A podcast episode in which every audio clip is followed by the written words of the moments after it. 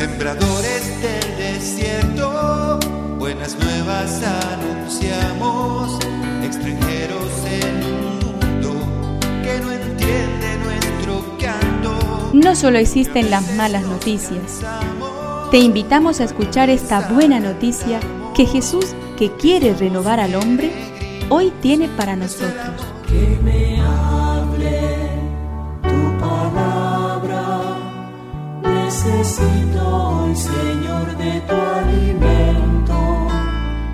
Hoy en todo el mundo se escuchará esta palabra.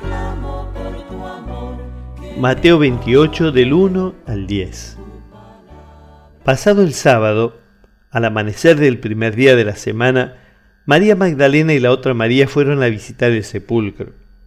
De pronto se produjo un gran temblor de tierra. El ángel del Señor bajó del cielo, hizo rodar la piedra del sepulcro y se sentó sobre ella. Su aspecto era como el de un relámpago, y sus vestiduras blancas como la nieve. Al verlo los guardias temblaron de espanto y quedaron como muertos. El ángel dijo a las mujeres, No teman, yo sé que ustedes buscan a Jesús, el crucificado. No está aquí porque ha resucitado como lo había dicho. Vayan a ver el lugar donde estaba y vayan enseguida a decir a sus discípulos, ha resucitado de entre los muertos e irá antes que ustedes a Galilea. Allí lo verán. Esto es lo que tenía que decirles.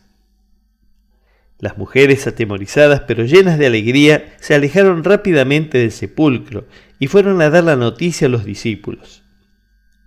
De pronto Jesús salió a su encuentro y las saludó diciendo, Alégrense. Ellas se acercaron y abrazándole los pies se postraron delante de él. Y Jesús les dijo, No teman, avisen a mis hermanos que vayan a Galilea y allí me verán. Que me aliente tu espíritu. Necesito que me llenes de valor. Dos mujeres salen a caminar cuando todavía estaba amaneciendo y se acercan al sepulcro para intentar arrebatarle a la muerte algo de su victoria, para intentar borrar algo de su rastro a fuerza de perfumes. Saben que no pueden mover la piedra, pero eso no detiene a esas buscadoras del crucificado. Y la respuesta a su amor obstinado es el encuentro con el Señor resucitado. De ellas recibimos la buena noticia. El viviente sale siempre al encuentro de los que lo buscan y los inunda con su alegría.